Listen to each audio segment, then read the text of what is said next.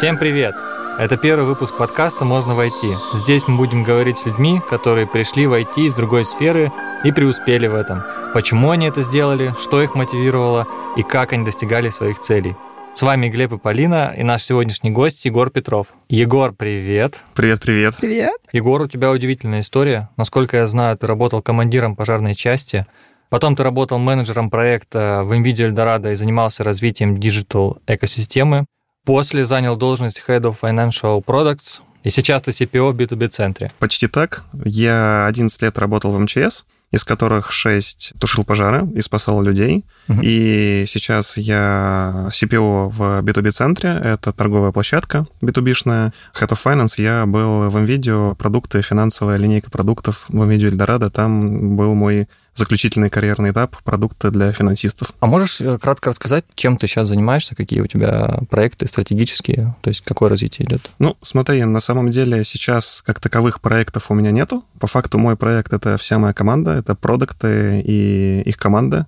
И наша задача сейчас еще раз взглянуть на рынок B2B закупок, найти в нем новые точки роста, возможно, какие-то пивоты, которых мы еще там не заметили, либо те тренды, которые сейчас только запускаются, и сделать ну, какой-то новый рывок, потому что компания существует уже давно, ей там, больше 20 лет B2B-центру, он начинался чуть ли не вместе там, с Яндексом и всеми остальными. Вот, и кажется, что и команда, и ребята, и бизнес, и акционеры видят новые возможности, и вот прямо так сейчас активно трансформируемся, и я помогаю командам с одной стороны, застапить стратегии, а с другой стороны, найти там те самые скрытые возможности, которые всегда есть, э, как ни крути. В общем, здесь есть э, такие интересные параллели. Это как и на пожаре. Ты должен заниматься разведкой и, очень активно, и тогда ты что-то найдешь. Ты же начинал, получается, не как руководитель, да, не как управляющий человек, ну вот, кто развивает IT-бизнес, так скажем, продукты, а именно вот э, упомянул пожарную часть. Mm-hmm. Можешь вот тут чуть-чуть поподробнее рассказать, как вообще так получилось, что Окей. начали этим заниматься? Поехали назад. Так повелось, что в моей семье два таких исторических трека. Это ну, военно-офицерско и государственный. То есть у меня достаточно много в родне людей, которые либо были рядом с госслужбой, либо были рядом с военной службой и вот с этим вот всем. А с другой стороны, там второй трек это был предпринимательство такой более рыночный, в общем, на самом деле я не знал, кем я хочу быть. Я вроде думал, что мне хочется быть похожим там, ну, наверное, на трек, связанный больше с э, там, бизнесом, коммерцией, но при этом каких-то там основ... Ну, не было, я был разгильдяй. Я играл в комп, я так себе учился, ну, типа, ну, отец э, учился в энергетическом, и я буду учиться в энергетическом. Вот, но еще там другая сторона моих родственников, там по другой линии, очень активно настаивала на моей потенциальной службе, говорил, Егор, ты должен служить, как э, там, вот это важно, это круто. В общем, пытались мне что-то там рассказать, я не понимал, зачем. А, и знаете, вот, ну, прикол такой, важность пиара. Угу. Вообще, когда МЧС на, там, на момент 2005 года очень активно себя пиарил, тогда еще можно было по телеку видеть постоянно, там спасатели куда-то улетели, красивые белые самолеты, красивые белые КАМАЗы, люди, которые приносят пользу, приносят облегчение, спасение, прям большая такая важная миссия. И вот тогда в первый раз у меня что-то щелкнуло, я такой, о, а это круто, я могу быть супергероем, да, это была иллюзия на тот момент, это понятно, вот, но это очень сильно зацепило. То есть большая для там прыщавого, прости господи, паренька такая какая-то мечта. Я поступил в Академию государственной противопожарной службы по линии там, пожарных. С этого начался мой путь. Первые два года — это де-факто служба в армии. То есть ты помимо того, что должен учиться всем классическим инженерным штукам, а профессия пожарного, спасателя — это профессия на стыке инженерки и управленчества. То есть это менеджмент плюс сильная а, инженерка, потому что пожар — это физико-химический процесс, это неуправляемый процесс, несущий риски, и человек, который там работает с ликвидацией последствий стихийных бедствий, он должен понимать, как она будет развиваться, стихийное бедствие, а какие потенциальные угрозы она и риски несет, как сделать так, чтобы его локализовать, какие технические средства и как направить людей, как при этом максимально обезопасить себя и окружающих, и, в общем, что с этим делать. То есть это был какой-то стык вот греческой академии, когда ты должен и физически там что-то из себя представлять, потому что должен тяжелые железяки таскать и людей на себе. Ну, неважно даже, ты там руководителем выпускаешься, либо спасателем, рядовым специалистом. И ты еще должен думать. То есть ты должен быть умным, начитанным, наверное, эрудированным в меру того, чтобы коммуницировать с людьми, но при этом ты должен четко и послушно выполнять команды. Абсолютно. У меня как раз вопрос возник. Я сейчас как раз студентка вуза. В целом учиться в вузе довольно тяжело. И у нас ребята сейчас уже ловят и депрессия, и апатия. В общем, много ситуаций с этим связано. А у тебя получается и техническая, и плюс еще физическая составляющая. Как вы морально вообще выжили? На самом деле депрессия быстро проходила, у тебя не было на нее времени. Ты обычно либо спишь, либо ешь, либо учишься либо бегаешь. А джейл коучем не пахнет, да, здесь походу? Вообще ни разу, вообще ни разу. Вот если мы сейчас переносим на PM, то провалился проект, это означает, что он, например, не окупился, не зашел, ретеншн ужасный, да, ну, то есть если мы вот мыслим в айтишных ситуациях, переходя на МЧС, ну, немножко, возможно, не из приятных вопрос. Наверняка были ситуации, когда ты потерял либо товарища, сокомандника, либо, скажем, не удалось спасти людей. Мне повезло в моей практике с моими коллегами ничего не происходило, и с моей командой происходило, когда я уже уволился, и а, происходило в момент моей службы, но не в моем гарнизоне. То есть потеря а, коллег, товарищей, она действительно есть, там почти ежегодно что-то происходит, и, ну, это, правда, тяжело. А с другой стороны, есть история, когда все-таки на пожаре блокируются люди, и не всегда ты до них добираешься. И это действительно тяжелая история. Но здесь, а, я так скажу, есть момент профессионального искажения и профессионального юмора, особенно вот когда мы не говорим про коллег. И в какой-то момент ты на это смотришь, в том числе с аналитической позиции, айтишный термин, до такого искажения, в том числе, в том числе с юмором. Ты ни в коем случае ты не радуешься этому, нет, э, но для тебя это некое событие, которое, а, ты должен разобрать с профессиональной точки зрения, и, б, для тебя это становится в какой-то момент рутиной. Ну, на старте это все тяжело, ты рефлексируешь, ты там, да, реально можно в депро уйти, но, опять же, за счет того, что в целом любой пожар — это достаточно серьезный такой момент и адреналина, и такой физико-химии твоего организма, что-то позволяет с этим бороться. Вообще человек достаточно такой, это же биоробот, по сути, и мы же там эволюционно, на самом деле, приспособлены к таким вещам. И на уровне гормонов, на уровне там, ну, это тоже изучали в МЧС, это позитивный стресс, как ни странно. То есть есть негативный стресс, а есть позитивный стресс. И экстремальная ситуация, если она не привела к физическим там, повреждениям для тебя конкретно, то ты это переживаешь. И, ну, люди эволюционно, 50 тысяч, там, 100 тысяч лет, они сталкивались намного чаще со, с таким стрессом, смертью и угрозой жизни, чем современные люди, и мы эволюционно к этому больше подготовлены. И я вам так скажу, что когда я уволился из МЧС, проблемы со здоровьем и ментальные проблемы начались именно в айтишке и, и кажется, вообще не... И в креативном маркетинге, да. Вообще неожиданно сейчас стало. Да, да, да. Мне кажется, резонирует здесь то, что в IT как бы история больше про то, что ошибиться попробовать, а здесь получается, что ошибки вообще нельзя допустить, и ну, риск очень большой. Да. А вот то, что ты сказал про вырабатывается некая такая ригидность да, к стрессу, и последствия этого юмор, это, наверное, как у врачей, когда они Абсолютно. сообщают тебе да, какие-то страшные известия и шутят там. Все ну, так. Допустим, все через год ты умрешь. Ну, Все так.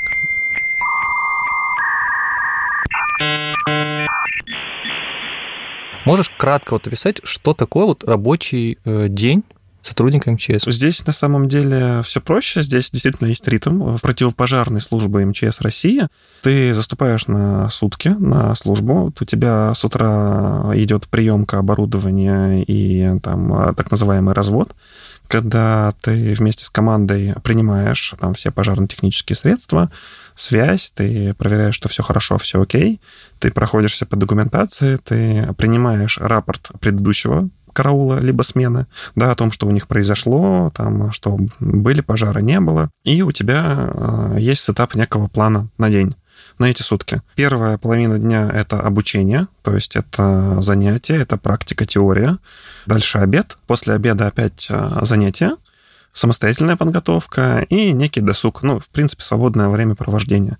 Иногда бывают проверки, то есть к тебе может приехать проверка и убедиться в боеготовности твоего подразделения. Например, там может поступить учебное вводное на тушение соседнего здания от пожарной части, либо тебе могут сделать даже учебный выезд. То есть ты там условно, вот по идее даже на наше здание могут сделать учебный выезд, предварительно его согласовав. То есть служба пожаротушения, которая отвечает за всю Москву, за ее безопасность в моменте, выбирает пожарную часть на сутки. И давайте мы проверим этих ребят вообще, что у них. Они приезжают секундомером, замеряют, и там иногда можно увидеть, как пожарная лестница разворачивается, там ребята бегают, дыма нету, ничего нет, они что-то бегают. Значит, их проверяют. Вот, это если мы там обычный ритм. Ну и, конечно же, в любой момент, ночью либо днем, может произойти пожар либо ЧС, это тревога, за минуту ты должен собраться и меньше, чем за 10 минут прибыть, э, там, разобраться в обстановке, либо там, начать ликвидацию, естественно, и запросить доп. силы, если требуется, или, или если там какая-то ерунда, то своим подразделением ликвидировать. Я, честно, уже вначале устал, я бы, наверное, уволился после первого дня, после момента с бумажками.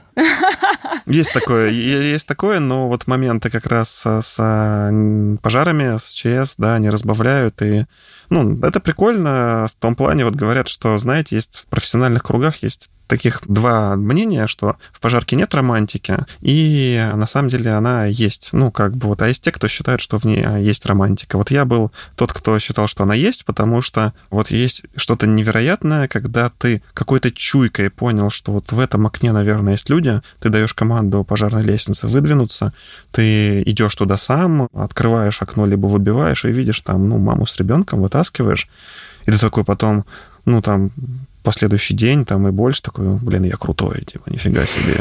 Вот это вот все. А в какой момент тогда ты понял, что как бы 11 лет не маленький срок на самом деле? Ну, там даже если 10, ну, даже, даже 5, слушай, для меня это много, вот типа от звонка до звонка. В какой момент ты понял, что вот, блин, другое интересно? Хороший вопрос. Когда ты в такой службе находишься, ты начинаешь видеть, какие факторы влияют на ее успех. И в пожарке каждая секунда важна.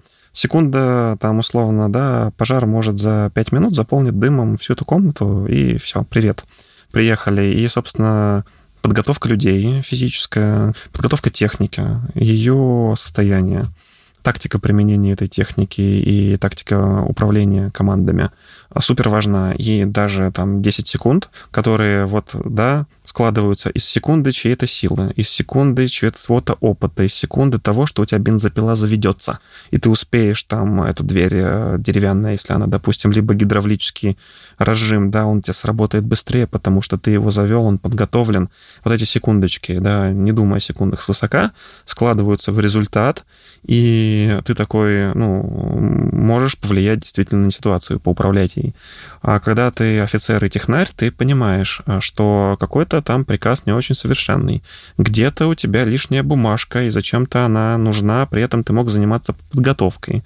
Где-то ты видишь, что формальные вещи важнее, чем реальные вещи, которые влияют на результат. И ты, как офицер, ну, которому не все равно, приходишь к руководству с предложениями, с идеями, ты начинаешь там читать книги, изучать тот же менеджмент и думать, ага, а как другие решают эти проблемы, а как вообще, ну, в мире, как там в Соединенных Штатах, да, в противопожарном департаменте Нью-Йорка там, да, работают. Тебе становится интересно. И важный такой момент, ну, любопытство, когда ты там посмотришь, как в компаниях там внедряются разные системы эффективности, потому что там ты видишь недостатки в своей системе. Анализ конкурентов. Типа того ты видишь, как, да, там за рубежом работают коллеги, и видишь, что фигово у тебя, а что можно сделать, либо позаимствовать. И пытаешься что-то внедрить. И вот момент, когда ты вроде где-то можешь повлиять, и чем выше ты идешь, потому что с точки зрения системного подхода, чтобы, ну, изменить систему свою, нужно посмотреть на внешнюю среду и на надсистему. И вот ты выходишь на уровень над-системы и начинаешь а, встречаться с разными штуками, которые, ну, не очень эффективны. Несколько итераций и попыток повлиять на это, видишь, что не получается, при этом ты продолжаешь учиться, при этом ты понимаешь, что, оказывается, есть консалтинг. Ну, потому что ты хочешь разобрать проблему, и вот так вышло, что я прямо столкнулся с ребятами из ChangeLange, я искал разные возможности, узнал, что существует консалтинг, да, Андрей Алясов, там, образовательный консалтинг, все дела, и записался на их курсы. там школа для консультантов будущих. Мне было интересно, как вообще можно решать различные проблемы.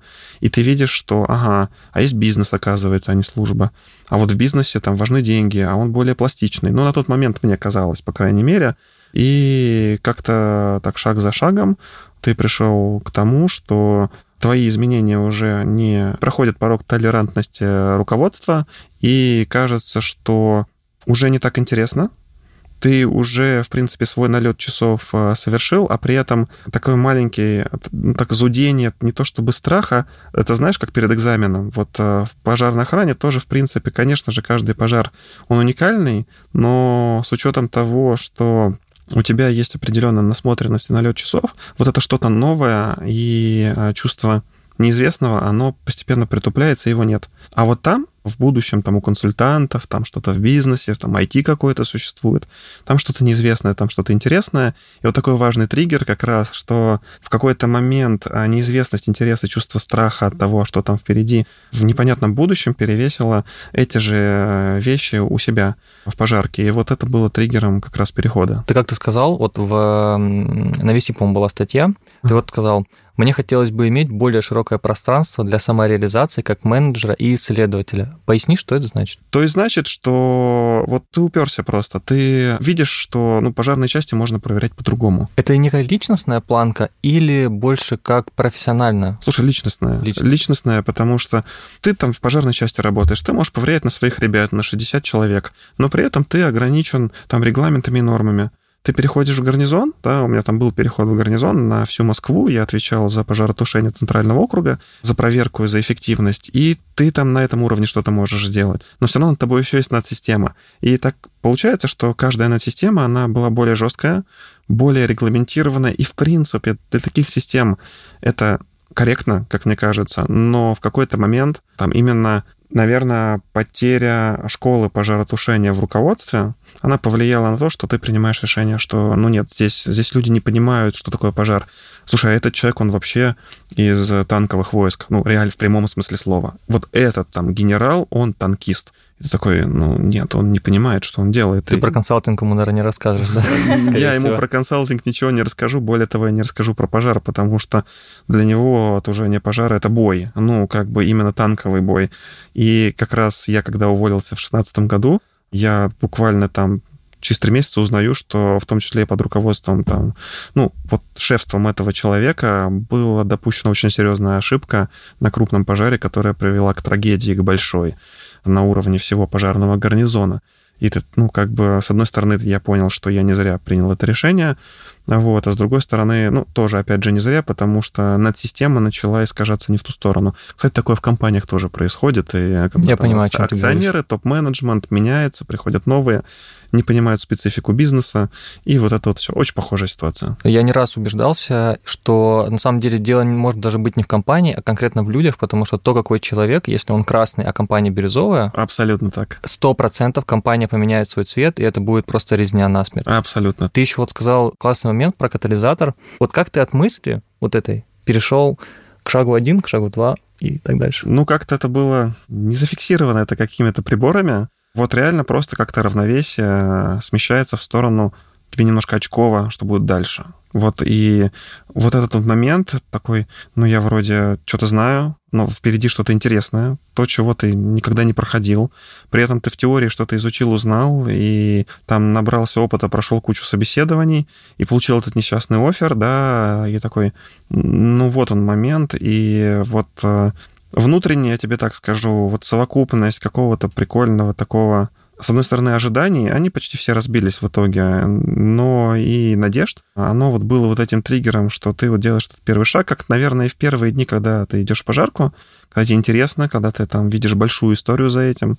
И вот за новым моим работодателем, куда я шел а, в HR-тех, в бренд работодателя, в маркетинг, тоже там за ним была большая история. Ты такой, ну ты же можешь влиять на карьеру молодых ребят, ты можешь влиять на большие компании, тебе это интересно, ты нифига не знаешь об этом, в принципе, ты что-то изучил, тебе немножко страшно, и ну, ты делаешь этот шаг. Какие эмоции здесь вообще вот у тебя были, что ты очертил себе картинку, очертил примерно цель, понял, что тебе нравится, и вот в этом состоянии как долго ты вообще находился, что испытывал, пока не схватил ту самую Слушай, я хорошо умею галлюцинировать, ну, в этом плане. Причем без веществ, без веществ, да, и надумывать себе вот большую красивую историю. Ну, то есть вот момент с историей, ради которой ты идешь, он прям реально важен. То есть, да, вот ответить на вопрос именно такой, ну, миссии, типа, вот, а вот что, да, делать реально возможности для, для молодых ребят, да, менять большие компании, там, вау, типа, круто там, не знаю, в конечном счете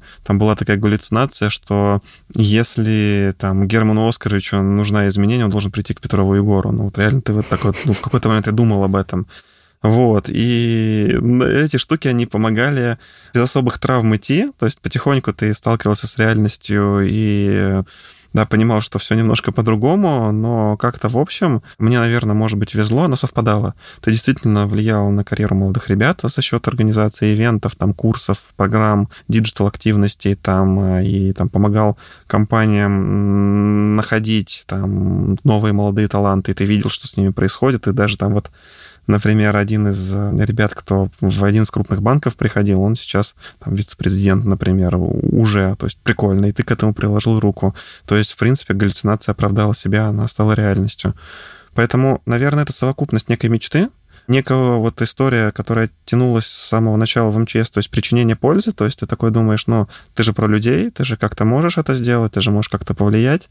И, ну, собственно, где-то, наверное, тоже тщеславие, потому что тебе хочется расширить пространство возможностей, то есть за счет там единицы э, силы там направленной в какой-то процесс, либо продукт, либо команду, а, условно, количество отдачи будет намного больше, да, в виде либо карьерных успехов, там, в случае моего там, второго работодателя, либо в случае того, что компания действительно получила очень крутую команду молодую себе на борт, и ты видишь, как они делают крутые продукты, там, цифровые и там, процессные изменения, и ты понимаешь, что ты к этому приложил руку, это круто. А сколько времени прошло между тем, когда скажем, пустила первая трещина, да, о том, что ты начал разочаровываться немного, что ты не можешь приложить усилия, что в МЧС начальство не принимает твои идеи, вот от этого момента, да, первая трещина. И до момента получения первого оффера, вот этот период, это сколько примерно было? Первые там моменты где-то это на третий год моей активной службы уже после выпуска из академии, когда вот ты начинаешь сталкиваться с надсистемой, с ее неоптимальностями и с невозможностью ее там оптимизировать. Вот такие первые, наверное, истории. И вот важный момент. Мое желание улучшить службу, оно наткнулось на практику того, что я поступил э, в магистратуру Плехановки. Именно менеджмент, стратегический менеджмент. Мне казалось, что пожарку можно спасти стратегическим менеджментом, потому что это некий взгляд со стороны, это, это прикольно, это интересно. Я на, на тот момент не очень понимал, ну, до конца, что это такое, но ну, я прям экзамены сдавал, готовился, книги читал на менеджмент, и вот э, взгляд на какую-то новую предметную область со стороны через книги.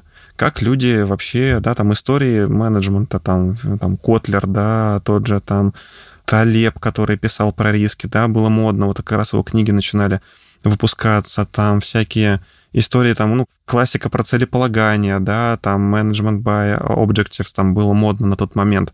И ты такое начинаешь изучать какие-то истории через книги и через классическое образование уже на стороне, и у тебя появляется альтернативный взгляд на вещи. И третий, наверное, момент, у тебя появляются непрямые наставники, потому что, читая книги, смотря YouTube, там, готовясь в поступление в магистратуру, ты начинаешь смотреть на каких-то авторитетов, да, новой предметной области. Ты смотришь на там, того же Тинькова, да, как он строит бизнес, ты слушаешь его выпуски, там, читаешь его ЖЖшечку на тот момент, она была... Она классная была, я читал. Да, я, кстати, я помню этот момент, я однажды даже написал ему комменты, мне он ответил. Кажется, что ты создаешь некого уникального робота в своей среде. То есть представь, какая вероятность, что такие же люди, как и ты, которые горят своим делом, которые хотят узнать что-то новое, даже больше, чем хотят, хотят поменять и сделать лучше что-то внутри и за пределами. Представь, какая вероятность найти такого специалиста. Да-да-да. Почему вообще у тебя подум... ну, такая мысль, что уйти, ты же мог поменять с этими знаниями всю отрасль. Почему тебе не захотелось этого сделать? Слушай, ну, наверное, то же, что и у многих других людей, которые э, не смогли и приняли решение э, уйти. Люди же просто такие же уходят, как ты. Так и, и есть. это получается некая бездонная воронка, где очень классные, грамотные люди узнают много нового и вынуждены уходить. Послушай, а в этом и точка роста, потому что как правило, чем крупнее э, система, неважно, будь то компания, корпорация, либо стартап, и чем она там более детерминирована в себя, да, тем больше шансов, что люди, поняв, что они там для этой системы, ну, у них недостаточно там мощности ее поменять, недостаточно социальных связей, либо даже собственных сил, это нормально, они переходят в другую среду, более стрессовую, особенно на начальном этапе, а там более сложную, более неопределенную, и как раз эти же люди, они становятся сильнее. То есть Парадокс в том, что именно переход этих людей э, в другой контекст делает этих людей сильнее, и эти же люди в новых контекстах, они там находят company fit для себя, например, либо partner fit, да, э, если они про новый бизнес, и запускают новые невероятные штуки. То есть это не трагедия, что у них не получилось там в МЧС, либо, я не знаю, в какой-то компании, и они разочаровались, либо поняли, что условно, ну, часики-то тикают, и ушли. В этом и вся соль, оказывается. Про переход. Уже ты упомянул, да, маркетинговое агентство, ага. насколько я понимаю, Challenge, да, называется? Challenge, Challenge, да. Challenger, да. Challenge, да. Challenge, change и challenge. Я его Чингеленги постоянно называю. Чингеленги, он самый, точно, да. А, а были случаи, когда тебе он помог вот вообще при переходе, опыт твой вот верхний уровень в МЧС? Я сто процентов тебя спрашивали об этом, но, блин, хочется узнать. Конечно, у них же, сейчас пропромлю, Андрей Алясов, э, не знаю. Привет, Андрей. Да, привет тебе. А я был клиентом их школы карьерной, то есть у них есть такая зимняя школа угу. и летняя школа Changelinge, но они там прокачивают других ребят, ну, не офицеров, Почему нет, интересно? Вот. А там, условно, там хайпов всякие ребята из топовых вузов, ну и не только. Очень активно продвигается история про карьеру в консалтинге, а сейчас там не только в консалтинге, но и в айтишке, там в digital.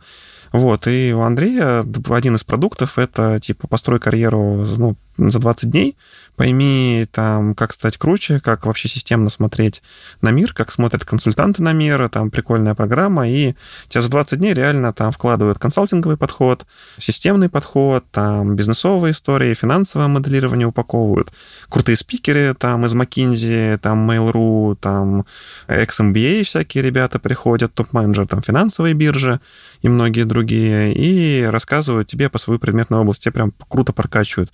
Но это было прямо вот прям завершающей историей. И после этого я немножко поработал в продажах в IT-консалтинге, а потом вернулся в Changelinge уже в качестве проектного менеджера. Вот, и там все закрутилось. Вот ты сказал про 20 дней. Но это, наверное, не все время, да, которое у тебя заняло на смену. Вот э, что у тебя вообще заняло больше всего силы времени вот в этом промежутке? Глобально все-таки это вот некий research глобальный, да, это вот чтение книг, это поиск каких-то наставников и внешних менторов. При этом, опять же, в, на первом этапе там никто же с тобой, ну, ты, во-первых, какой-то чужой человек со стороны МЧС, вот, ты очень много проходишь собеседования. Я прошел собеседование во все консалтинговые компании, в тройку и в четверку, когда уходил, ну, то есть, когда у меня триггер произошел, я прямо года два-полтора прям проходил собес, и, ну, и я не получал, кстати, ни одного оффера практически. А, нет, в Deloitte в KPMG мне пришли потом оферы, но я уже работал в Changelinge на тот момент. То есть это тоже интересно так было. Когда тебя видят вот эти ребята в костюмах, ты тоже приходишь в костюме, но смотрят твой резюме, и ты там такой капитан, они такие, ну, типа, ты overqualified, э, братан. Они так часто говорят, когда да, что-то да, да, да. Если ты интересуешься сейчас обучением, то каким? И вообще в целом скажи, что сейчас думаешь о курсах, потому что кажется, что вот этот пик прошел а, менеджмента в IT, когда 2020 год, ну, огромное количество людей нанимали менеджеров без разбора. Какое-то у тебя есть мнение про сегодняшний день? То есть, угу. что сейчас дают? Реально ли это работает. Может, те ребят приходили, кто закончил курсы, опять Skillbox, да, упомянем, не рекламы ради. Ну, вот ну, Нетология, ProductStar, вот эти да, такое, курсы PM. Привет Мише Карпову, как бы э, с его курсами мне э, вот заходит до сих пор. Там, я не знаю, на отдельные курсы там говорят, что слишком теоретически, но тут даже не вопрос теоретичности. Во-первых, если все-таки это не bullshit, но хорошая теория, то это круто, потому что начинаешь ну, работать головой, ты начинаешь моделировать что-то на базе этой теории. И, ну, мы же знаем с вами, либо если кто-то не знает, в общем, есть же доказанный факт, что ментальный опыт, рефлексия при достаточно там, ну, правильном подходе он идентичен реальному опыту. То есть, если ты рефлексируешь над э, ситуацией, над моделированием, там, ну, неважно, ты развиваешь продукт, ты думаешь, там, какие гипотезы можешь проверить, ты смотришь на юнит-экономику, ты смотришь на путь пользователя и убираешь Google Аналитику, убираешь метрику, там, heatmap ы все, и начинаешь думать просто. Теперь мы знаем, чем занимаются топ-менеджеры, да, в закрытых кабинетах. Слушай, а это, блин, я этим занимался всегда. Ну, то есть я всегда галлюцинировал, вот, а что бы, что, а, а что если? И когда ты хорошую теорию читаешь, да, когда тебе там Карпов что-то рассказывает про компетенции продукта, и, ну, это явно не балшит, потому что, ну, за этим реально стоит там практика в Skyeng, да, и да, там, ну, может быть, там практически занятия больше, там, напиши на питоне чат-бота, там, вот это вот все, но ты рефлексируешь. А потом ты сталкиваешься с практикой, и раз ты такой, о, слушай, а вот эта вот вещь, она реально вот сюда прямо хорошо пазлом заходит, и ты уже к этому, ну, как минимум готов. Это тоже, да, в пожарке там тебя... Помню на тактике, простите, давайте вернемся. Давай. В тактике меня учили, два насоса должны дуть в друг друга, чтобы вот в полтора раза ты там мог столб воды поднять э, и там потушить небоскреб. И черт возьми, у меня последний мой крупный пожар — это Новодевичий монастырь, башня вот эта большая колокольня, и туда подать воду очень сложно. Давление большое, скорее всего. Большое давление, рукава разрывает пожарные от высокого давления. А если ты там еще полчасика замескаешься, то там балка, которая держит колокол, она прогорит, и колокол пробьет все перегородки, перекрытия, и колокольня упадет. Это наследие всемирное, всемирное наследие ЮНЕСКО. Это вообще там еще и пожарные находятся. Но ну, это трагедия для, для мира, для нас, для всех. Понимаешь, вот в тот момент я приехал, а я уже был в службе пожаротушения, отвечал за центральный округ, и мне такие, Егор, ты отвечаешь за подачу воды на высоту, и я управлял самыми высокими на тот момент в Европе пожарными подъемниками. Это Бронто Скайлифт, они сейчас в Москва-Сити находятся. Огромные машины. И у меня вот вот этот лектор, чтобы подать воду, нужно поставить в параллели два насоса. Я такой, бинго, вот оно. Типа моя лекция по пожарной тактике. Очень успокаивающе. Да, да, да. И все, ты ставишь два насоса, ты знаешь там, что тебе нужно дать условно на первый насос 4 атмосферы и не больше, чтобы он не разнес насос второй. И второй насос дает там под 9, по-моему, атмосфер уже. Господи. У меня уже сердце заколотилось. Все, ты даешь там условно 90 метров э, водного столба, либо 9 атмосфер, кажется, давление, и у тебя водичка прям хорошо идет, и ты прям под колокольню, там, под вот это все подаешь, и видишь, как сбивается пламя. Вот теория сработала, факт. И здесь то же самое. Ты изучил там того же Карпова или Лену Серегину про юнит-экономику, и там метрика ценности — это не только про бабки, в последнюю очередь про бабки, такой точно, она, она же про это говорила, а почему у меня здесь арпу сидит? В целом, как бы, да, курсы, наверное, больше дают некую структурность, мне кажется, да, да то есть упорядочить вот весь хаос, который дается для человека, который вообще не погружен. Э, сложно просто собрать вот эту единую картинку, что делать. В реальности вообще третья картина собирается, скорее всего. Ну, так, наверное, есть. Вот. Тут момент еще, знаешь, вот при поиске, получается, ты собрал знания, осознал, узнал, пошел как бы в рынок, пошел разговаривать с людьми, и ты сказал, что тебе повезло там, в некоторых моментах. А можешь сказать, в чем конкретно вот это было везение? Потому что я неоднократно слышал вот эту mm-hmm. фразу, что это чистая удача. То есть попасть в продуктовое IT, тем более в менеджмент, тем более в управление, это же мечта любого чувака, кидать тикеты в жиру, вот, чтобы пилить какие-то фичи, вот. И тут очень много разных людей, у всех разный бэкграунд, где-то есть подход продуктовый, где-то его нет. И когда ты людей таких встречаешь, думаешь, как они туда попали? Блин, чувак, ты... Термодинамика. Закрытая система стремится к хаосу, открытая система к самоорганизации. Если ты даже хотя бы хоть под каким-то вектором начинаешь случайно бить по разным направлениям, ну, типа, ты задал вектор, там, менеджмент, управление, да, там, там айтишка рядышком она находится, ты начинаешь бить э, в людей, в авторитеты, в книги, в курсы, и где везение? Везение в том, что в какой-то момент тебе попадается чувак из экс McKinsey, который на практике, там, партнер, управляющий, на, на этом несчастном курсе рассказал, а как он э, работает с проблематикой и как он действует. А это, ну, типа не ошибка вы, выжившего, потому что там партнер McKinsey, ну, это, это школа, как бы, да, про, про практики.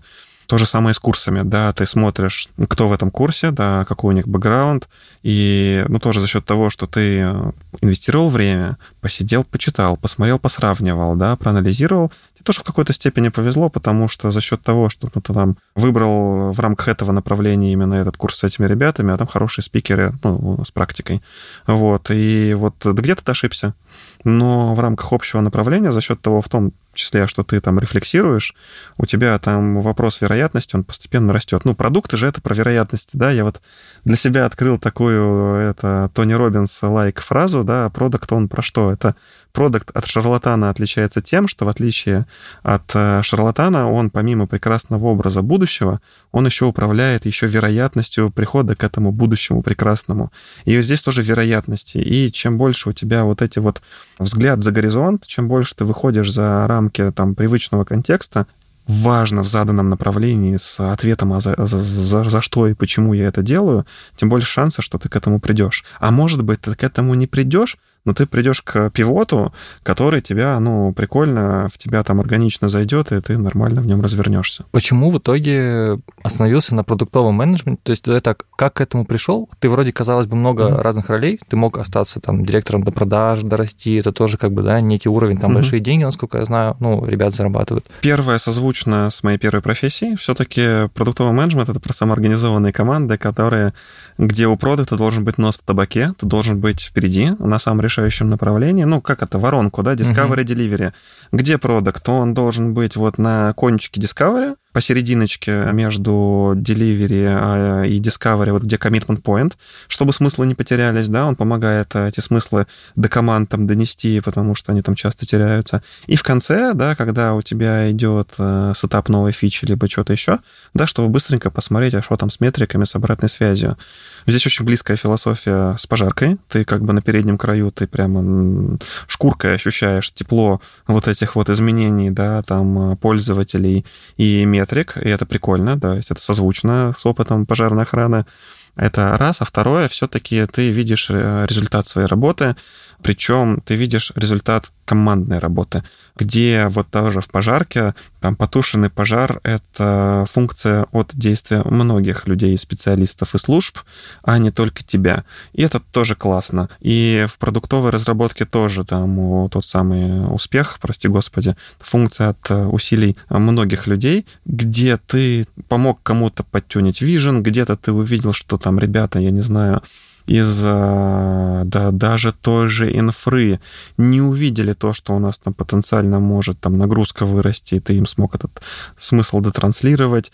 Там из бэкэнда там на уровне модели данных ты тоже там э, рассказал им больше смыслов про то, не рассказывая, что им нужно ее расширить, да, а что нужно переменную вкрутить, а рассказывая, что мы вот смотрим вот в новый сегмент и там в новую потенциальную ценность, которую мы хотим преобразовать там, ну, вот в, такую фичу. Они такие, о, слушай, а вот здесь мы там базу должны докрутить, и нам, наверное, стек нужно сменить. И ты такой, блин, ребят, круто, вы молодцы. То есть, ну, вот такие вещи, когда ты видишь, как в моменте, когда ты смыслами вкидываешь э, в команды на разных уровнях какие-то истории, когда когда ты понимаешь общий вектор, а еще шаришь в финансах за счет того, что тебе там в свое время про них рассказали, и ты понимаешь, что это еще и бабки принесет, и вот это вот все, и компании причинит пользу, и команде, и пользователю. Ну, есть вот какое-то удовольствие от того, что в конце аккумулятивно это дает крутой эффект. Ты сейчас так смело бравируешь вот этими словами. Mm-hmm. Видно, что ты уже изнутри настолько пропитался, да, вот этим стратегическим видением, потому что ты так просто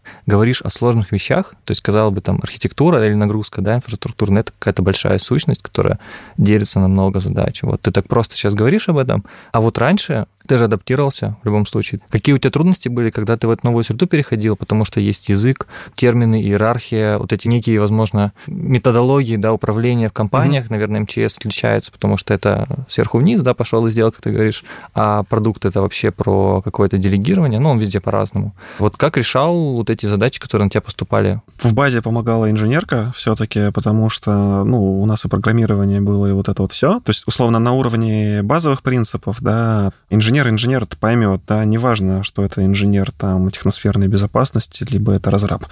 Другое дело, да, там это другая школа, это другая школа мысли совершенно. И единственное, что тебе помогает, это привет. Хочешь быть со своим прапорщиком либо сержантом э, в одной лодке, будь добр, ешь с ними, общайся с ними, ходи с ними, там, проводи досуг э, и вообще ни в коем случае не дистанцируйся. Потому что на входе тебя этот прапорщик научит куда большему, чем там все пять лет академии. И здесь мне очень там повезло. Я попал, там, когда уже в видео Эльдорадо скрам-команда была, Мое рабочее место было рядом с командой разработки. Я на всех стендапах участвовал, я слушал, о чем они говорят, я задавал вопросы постоянно повезло с тем лидами, которые не жалели времени, рассказывали мне про все сутевые вещи. И ты просто за счет налета часов в этом контексте понимаешь э, ну, все составляющие процесса. Слушай, а тем лиды, вот ты сказал просто, что тут очень много получается какого-то people management. Вот учили ли тебя этому на курсах? Потому что во многих компаниях, тем более если это B2B, это 70% это люди типа ты пытаешься выяснить, что от меня хотят, то нужно чего достичь, и ты собираешь такую стратегическую картинку, а потом просто падаешь вот в технические вещи. Долго ли ты вообще пытался выяснить, с кем тебе нужно поговорить больше, чего тебе нужно больше узнать сегодня, завтра, послезавтра. То есть некий такой, наверное, план, да, то есть кажется, что поговорить неделю с тем лидом, да, это будет классно и полезно, но глобально ты вряд ли, наверное, двинешься куда-то дальше. Здесь помогает консалтинговый подход, то есть консультанты... видимо, надо в консультанты идти. Когда они, да, сталкиваются с проблематикой или новой предметной областью, у них там есть там момент, это периметр проблемы, куда входит и там... Ну, вообще в целом документ называется Problem Statement Worksheet. В целом раскладываешь всю проблему от целей до ресурсов и рисков. И вот там есть момент со стейкхолдерами, и, собственно, там вбили эту историю в голову на, на курсах как раз тех самых, и ты такой смотришь, окей, а кто значим может быть в этой там ситуации? Из команды, там, из стейкхолдеров, там, из смежных вещей, и прописываешь себе, и просто общаешься, на кофе зовешь. Кстати, вот важный момент, да, ну, пить кофе, быть в курилке, даже если ты не куришь, и вот это вот все, ну, вначале было тяжело, я вообще интроверт, но пообщаться с людьми там в каком-то неформальном контексте это важно. Но здесь надо находить в себе вот для меня как интроверта силы, чтобы, да, как-то там а, айсбрейкинг какой-то провести, о чем-то там поспрашивать. Ну вот ключевое правило, наверное, не бояться задать глупые вопросы, и не бояться сказать, слушай, я ничего здесь не понимаю, расскажи, пожалуйста. Этот подход, он вообще, по-моему, универсальный, потому что в технарском мире, в мире разработки я еще ни разу не встречал ребят, неважно, кто это, тем лид, либо джун какой-нибудь, который бы не рассказал мне, что там происходит. Я когда искал работу, кстати, тоже я приглашал людей на кофе, но мне было сначала больше просто интересно пообщаться с этим человеком, потому что я находил сначала продукт, а потом уже человека и думал, если он создал такой продукт, то что он за человек. Мне правда хотелось дать ему некую ценность. Прикольно. Вот. Э, да, то есть хотите, я просто приглашал его, давайте там завтра какой-нибудь или кофе, просто пообщаемся. Очень классно то, что ты делаешь. Блин, просто расскажи как.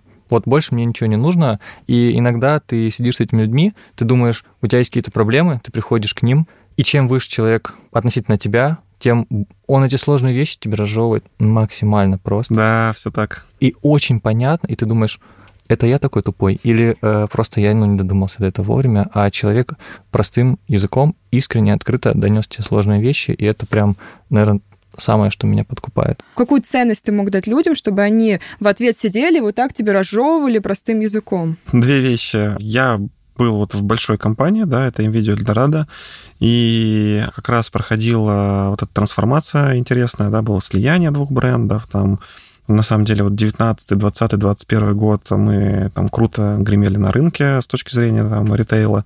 И было много крутых идей, витало, причем на уровне топ-менеджмента, на уровне там в целом компании. И я тоже попал на такое интересное направление, да, HR-тех и эффективности розничных операций в магазине, и ты приходил, естественно, тоже с какой-то идеей. То есть ты такой, слушай, мы вот подумали, что ну, продавцам можно там такую-то систему мотивации сделать, вот там донести до них такие-то вещи, а еще они страдают. Продукт должен быть, у него нос в табаке, он должен понимать свою проблему. И э, вот у меня была область, связанная в том числе с розницей, с магазинами, с продавцами. И я шел в магазин, общался с директором магазина, просил дать мне футболку и бейджик, чтобы я тоже попродавал. И я видел, как ребятам там, господи, в пожарке та же фигня, то есть там обычные простые рядовые пожарные, они тоже там, ну, в том числе сталкиваются с проблемами не совсем эффективной над системы. И ты тоже такой видишь, что, блин, а тут у него регламент не очень хорошо расписан. А здесь у него кажется, что курсы, которые ему дают для обучения, кажется, немножко балшат. И он только тратит время. И вот эта вот аттестация, она тоже не про него. А система мотивации, она не репрезентативна и не позволяет ему принять решение. И как бы ты такой собрал эту проблематику, потом приходишь к айтишникам, слушай, а знаешь, я вот в рознице был, а вот наш продукт, он про это, и а давай подумаем. И ему интересно, и как бы ты ему даешь какую-то новую вводную, и ты пришел с какой-то новой проблемой, а они там, ну, сидели условно поддерж... Из офиса не выходят, да, насколько да, я знаю, они не да, любят выходить. Да, они там сидят с абстракциями, работают там, ну и все хорошо, а тут какая-то интересная штуковина. И вот как-то я им принес э, новый челлендж, причем ну, такой, Возможно, это ритейл, как бы у нас была философия, что центральный офис MPG Eldorado — это офис по обслуживанию розницы. И, в принципе, эта культура, она даже там и на разраб на IT уходила, и они такие, о, прикольно, давай посмотрим. Вот, а ты, слушай, а расскажи, а как? А я в этом же нифига не понимаю. А еще там можно было поспекулировать, да, немножко макиавелизма. Слушай, а расскажи, как лучше, чтобы мы там, ну, как бы вот менеджеров вот этого вот босса чтобы правильно тоже и его направить, чтобы он там вот в джире тикеты не заводил вот эти дурацкие, потому что ты знаешь, что он их заводит. Вот, и такой немножко манипуляция включается, но, но все ради причинения добра, естественно.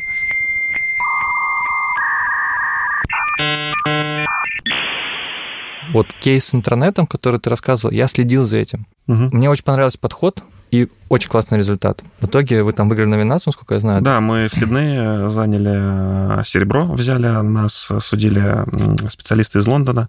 То есть там есть такая история э, типа что-то типа интернет-Оскара мирового, и вот мы туда вышли, и, да, заняли, э, взяли серебро. А что за этим стояло Какие, в общем, твои фейлы были, или были ли они на этом продукте, потому что он кажется довольно-таки масштабным по сравнению с тем, что было до. Это, кстати, было в начале или, ну, то есть какой-то период ты уже проработал? Это где-то да, была середина, это где-то вот э, был, знаешь, э, такой Рубикон. Самозванницы нет? В том числе. По поводу того, что как раз когда ты переходил, ведь сейчас много 20-22-летних ребят, которые закончили какой-нибудь тот же физтех, угу. МГУ, Мехмат, да, или ФКН, ну, вышкинцы. Угу. Вот у них прям технический бэкграунд, еще свои какие-нибудь майнеры там внутри этой вышки, и они вот выходят прям вроде как максимально подкованные, вот как ты... И он все книги Маккинзи прочитал. Да-да-да, он все книги Маккинзи прочитал. И, и еще... два стартапа запустил, и ты такой на рынок, ну... Сталкивался ли ты с такими мыслями, не знаю, вот то, что ты не такой Зачем крутой, вообще возможно, выходить? они вообще такие, да-да-да, вот эта конкуренция. То есть вот много молодых ребят, да, и у них еще им,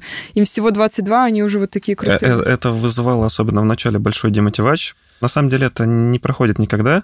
Даже когда я вот я ж дважды был CPO, и вот на второй раз сейчас я столкнулся с тем, что нифига не знаю.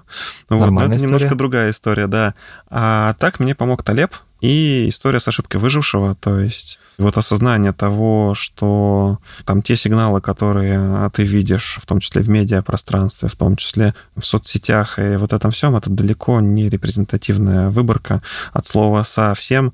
И ну, надо на, там, на больших числах понимать, что это скорее там шумы и выбросы, нежели там некая норма. И это там спасало, но не, далеко не всегда, и часто там к этому возвращаешься. Угу. Вот, поэтому мне кажется, что, ну, читайте Талеба, надо обязательно знать статистику, чтобы вот тогда нормальное распределение всех спасет, и там суть и природа вещей в основе этих же событий, она понятна. Так что просто вспоминайте о том, что есть прикольный ливанец. Или там Лена Серегина говорит, что на самом деле в другой вселенной, да, возможно, там Цукерберг не смог бы реализоваться, и это нормально как бы. Карамольная штука, короче, которой я пользуюсь. Теперь главное, вот не как этот PM, да, где больше, и то делай, Здесь важно говорить на языке тех ребят, с которыми ты работаешь. Вот я, ну, да, я признаюсь, я, в принципе, сейчас, ну, должен, чтобы нормально там АБТС задизайнить, мне понадобится время. Я должен буду сесть и инвестировать время, в том числе, чтобы залезть э, там в теорию. И я это сделаю дольше, чем там мой продукт. Там, который там гроусом сейчас занимается там, по одному из продуктов, либо там аналитик, который там способен это быстро развернуть. Но зато, задавая ему правильные вопросы, задавая ему а, контекст и задачу в его терминах, он найдет правильный ответ. Ты, главное, за него этот ответ не находи, и я уже значительно хуже там шарю в АБ-тестах, чем там наши ребята, которые на этом прям профессионально занимаются. Но мне важно с ними потрещать э, на их языке, птичьем вот этом, э, и, и, и все. И, в принципе, главное, чтобы я решение за них не принимал. Моя задача там условно на них целевые рынки спустить, да, куда мы хотим условно экспансию задать, да, попросить их не забыть, что у нас все-таки там юнит-экономика должна сложиться, а в итоге там, да, там все-таки оно в целевую ебеду продукта, что важно. Тоже важный момент про там качество продукта, Сейчас есть много ребят, которые прямо круто умеют в юнит-экономику, круто умеют там в АБ-тестирование. Они там прямо реально умеют дизайнить вот эти гипотезы и проверять, проверять, проверять их. И вот, ну, тоже там продукты, которые там, либо кто хочет стать продуктами, здесь важно все-таки системный взгляд на вещи. И, к сожалению, финансы придется знать. И, а, к сожалению, там придется мыслить еще, если ты все-таки продукт компании, от, а, от финансов компании, и уметь связать эти вещи. То есть, условно, продукту надо закрыть две истории. Это говорить на том же там тезаурусе, оперировать тем же тезаурусом, что и команда команда разработки аналитики, вот, и тем же, что и топ-менеджмент, и менеджмент говорит, и вот стыковать эти два мира. А еще есть еще, знаешь, такие очевидные вещи, ну там сейчас за догму еще любая гипотеза — это галлюцинация, там любое требование там со стороны бизнеса это нужно проверить. И иногда это уходит в такой абсолют, когда, ну, некоторые штуки здравого смысла, они тоже начинают проверяться через полный цикл гипотез, и, ну, ты жгешь на это кучу бабок. Хотя, на самом деле, если ты под это немножко другой SLA сделаешь проверки и внедрения, и класс обслуживания на такие вещи выделишь отдельный, то ты можешь, ну, кучу денег сэкономить. Это что-то кажется, что когда можем что-то экспериментировать. Мы говорим, а мы сейчас запустим лендинг, мы запустим аналитику, посчитаем, попробуем прогнать заявки, а второй чувак говорит, давайте я просто позвоню и спрошу. Да. И вот мне кажется, здесь это про это. Вот оно, оно. Слушай, ну кажется, что твоя картинка мира должна была поменяться после этого. Вот в целом после перехода в эту сферу. Как она поменялась? Она дополнилась и, наверное, больше ушла в сторону внутреннего состояния, потому что, ну, вот одно из ошибок было я выжег несколько команд. Там было, ну, в том числе субъективные причины, в том числе из-за того, что накопленный стресс э, в бизнесе, он вреднее, чем стресс, полученный от экстремальной ситуации. 100%. И надо уметь с этим работать. Вот. И здесь, наверное, ключевое изменение это то, что умею управлять своим состоянием, а не людьми. Какие твои советы, как PM не уйти, да, не уйти в то, что выгореть, не уйти в то, что очень сильно распылиться, и все. То есть, и ты просто вот, ты выгорел, ты больше не хочешь ничего делать. Вот как ты нашел этот свой баланс? Мне очень помогает история с тем, что у меня в расписании вначале появились как ответ на эту проблему, которая сложилась, обязательные слоты пойти погулять по парку и по скверу причем регулярно, и я вам так скажу, в какой-то момент я это делал чуть ли не больше, чем э, работал, то есть я получасовые перебивки между какими-то ключевыми каденциями команды выйти, погулять, посидеть, подышать там не делать встречи подряд, не принимать решение сразу, а взять временно подумать, желательно проверить его об кого-то. То есть ну, вот такая вот базовая механика, не упарываться в забитый и перегруженный календарь, потому что именно в продукт менеджменте это одна из больших проблем. И прямо насильно вбивать слоты себе, в эти активности. Это мне ну, помогло хотя бы на уровне физиологии не, спасти, не сойти с ума а вторая история психотерапевт.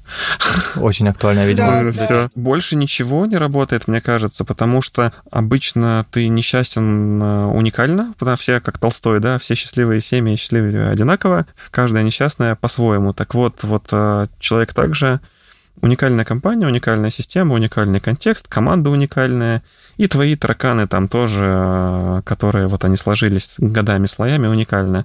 И это умеют хорошо ковырять психотерапевта. Вот, обязательно, э, это вот культура работы э, с психотерапевтом, и ходьба к нему важна. Вот, а чисто такая механическая история, это работа со своим режимом, ритмом и графиком. Это супер важно. Какие-то глобальные мысли у тебя появились после того, как ты вот эти новые знания, создание продуктов приобрел? Наверное, одна из последних историй это вот про управление внутренним состоянием. Это прям мега важно. Ну и как-то все, потому что в базовых-то механиках оно плюс-минус а инструментарий-то у тебя такой же, как у всех. Да, вопрос, в каком состоянии ты им оперируешь. И да, условно, ты там, даже если ты автомеханик, раз уж про механики, ты злой, откручиваешь это колесо, ругаешься, вот у тебя он выпал, на ногу упал. Почему? Потому что ты злой был. Не был бы злой, не нервничал, спокойно бы дышал, и рука бы не дрогнула. Знаете, буквально на днях видела эту картинку, то, что 10% это то, что в нашей жизни происходит, а 90% то, как мы на это все реагируем. Да, да, да. Оно... А ты вообще сам, как думаешь, у тебя есть какой-то потолок по развитию? Вот в сфере, которой ты сейчас? Типа, есть ли что-то более высокое, куда бы ты хотел прийти? Конечно, есть. Вопрос его периметра и границ пока непонятен, но хороший такой триггер, мне кажется, что спрогнозировать этот потолок вообще трудно. А с другой стороны, вот это вот соотношение такого приятного, ну, такого, знаешь, э, страха, дробь ожидания, немножко такого волнения, то есть когда у тебя это волнение внутри перестает быть, когда там какие-то интересные горизонты, которые ты обычно строишь в этом периметре, они для тебя уже тоже перестают появляться, то кажется, ты близко к потолку. И там либо в горизонт уходить в смежную область, ну, либо смотреть, а что ты делаешь не так, чтобы там выше подняться еще. Три-четыре навыка, да, без которых ты бы точно не взял Про продукт менеджера. Да, да, да. Первое, что уметь ставить шкуру на кон, то, то есть коммититься, ну, ну, реально и за команду, и за себя, и в целом, что ты вот, э, в принципе, несешь а, ответственность за продукт э, и за взаимодействие, это важно. Все, э, это вот твое. Ну, не находить вот эти вот миллиард причин вовне. Они, конечно же, есть, но важно, чтобы, отвечая на них, ты мог сказать, а, собственно, в этом контексте, чтобы я мог сделать по-другому, а не то, что вот, блин, это акционеры сказали, и, и все. Да, то есть важно уметь ставить шкуру на кон, а второе — важно быть впереди. Вот, то есть это история, что ты не побоишься пообщаться с пользователями, с клиентами и взаимодействовать а, напрямую с своими пользователями, это ключевое. Ну и, конечно же, третье, это все-таки некий базовый там логический, математический, инженерный базис. Он может быть не инженерный, но какой-то базовый там логический аппарат должен быть компетентностный, да, и здесь не столько важно образование, сколько, да, условно, вот отличить там среднее арифметическое, вот, От да, да, и вот как-то хотя бы на уровне здравого смысла. Я картинку могу понять. Если покажете, я смогу различить. Да, да, да. Слушай, а долго надо проработать, как думаешь, вот э, в этой сфере, чтобы тебя все-таки вот не то, что социальный штамп, но зная твою историю, больше люди восхваляются, и, ну, лично я, меня прям огромное вызывает уважение вообще, и люди, кто решается, да, вот это делает шаги, не боится, это гораздо круче для меня, чем парень, который вышел с какого-то условно МФТИ, да, он будет очень крутым, я уверен на 100%, но люди, кто вот ломает стереотипы, ломает барьеры, им гораздо сложнее. Как думаешь, долго ли будут вот, э, так скажем, порицать таких людей? И вообще порицают ли? Вопрос, насколько ты себя грызешь. Во-первых, по срокам это индивидуально, это раз.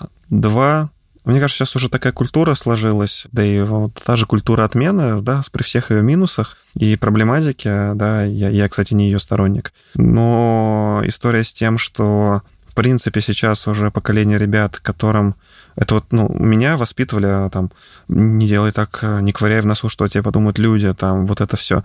Сейчас этого значительно меньше, да, и мне кажется, что вопрос сроков здесь вообще не важен, а просто вопрос того, что ты способен системно делать хоть какие-то шаги, хоть куда-то, и там, ну, в конечном счете, знаешь, как это... Это плохой пример, но вот амеба же, она вот лапками, по-моему, в разные стороны так э, туда вытягивается и нашла чего-то питательное, и пошла вот туда, и потихонечку она в питательное облачко какое-то зашла, и там ей хорошо нашла равновесие. Закончилась, и она дальше лапками начала двигать и искать. То есть, ну, такой простой совершенно природный автомат. Это вот если совсем вот да, все плохо.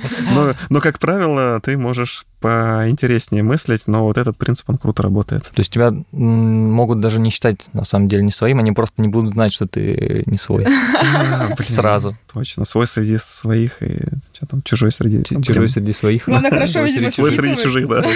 Хорошо впитывать, так как губка, и потом как будто местный. Очень классное, кстати, сравнение.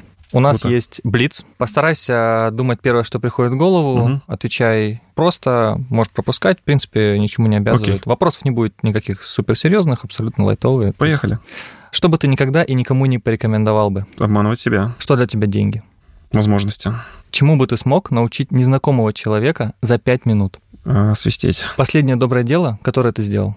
Перевел в фонд Елизаветы Глинки э, определенную денежку в помощь там, страдающим людям. Вот это все. Представь, что деньги отменили, и все достается всем абсолютно просто так, не надо ходить на работу, ничего не нужно делать. Чем бы ты занялся? Бродяженством. По миру. Ну и последний вопрос. Как твои дела на самом деле? Да норм, слушай, норм. Я считаю, что получилось офигенно. Егор, большое спасибо тебе, что пришел, что уделил время, поделился своим видением, мнением. Мне было очень интересно, я прям много очень Да, спасибо почерпнул. вам, было классно, ребят. Огромный молодец, огромное восхищение с моей стороны, со стороны Глеба, вот когда, тем более после 11 лет, вот так перейти и сидеть сейчас с нами, это все обсуждать, это очень круто. Ну все, сейчас нормально заткнули самозванца так. Особенно, когда мы э, перейдем на B2B-центр новый, так вообще все будет огонь. Спасибо тебе большое. Да, До спасибо. новых встреч. С нами сегодня был CPO B2B центра, экс-CPO NVIDIA Эльдорадо, капитан службы пожаротушения МЧС России в отставке Егор Петров. Подписывайтесь на подкаст «Можно войти» в социальных сетях ВКонтакте или Телеграме, а также на Яндекс Музыки и других стриминговых платформах. Оставляйте комментарии, ставьте лайки, делитесь с друзьями, присылайте свои вопросы и до скорых встреч.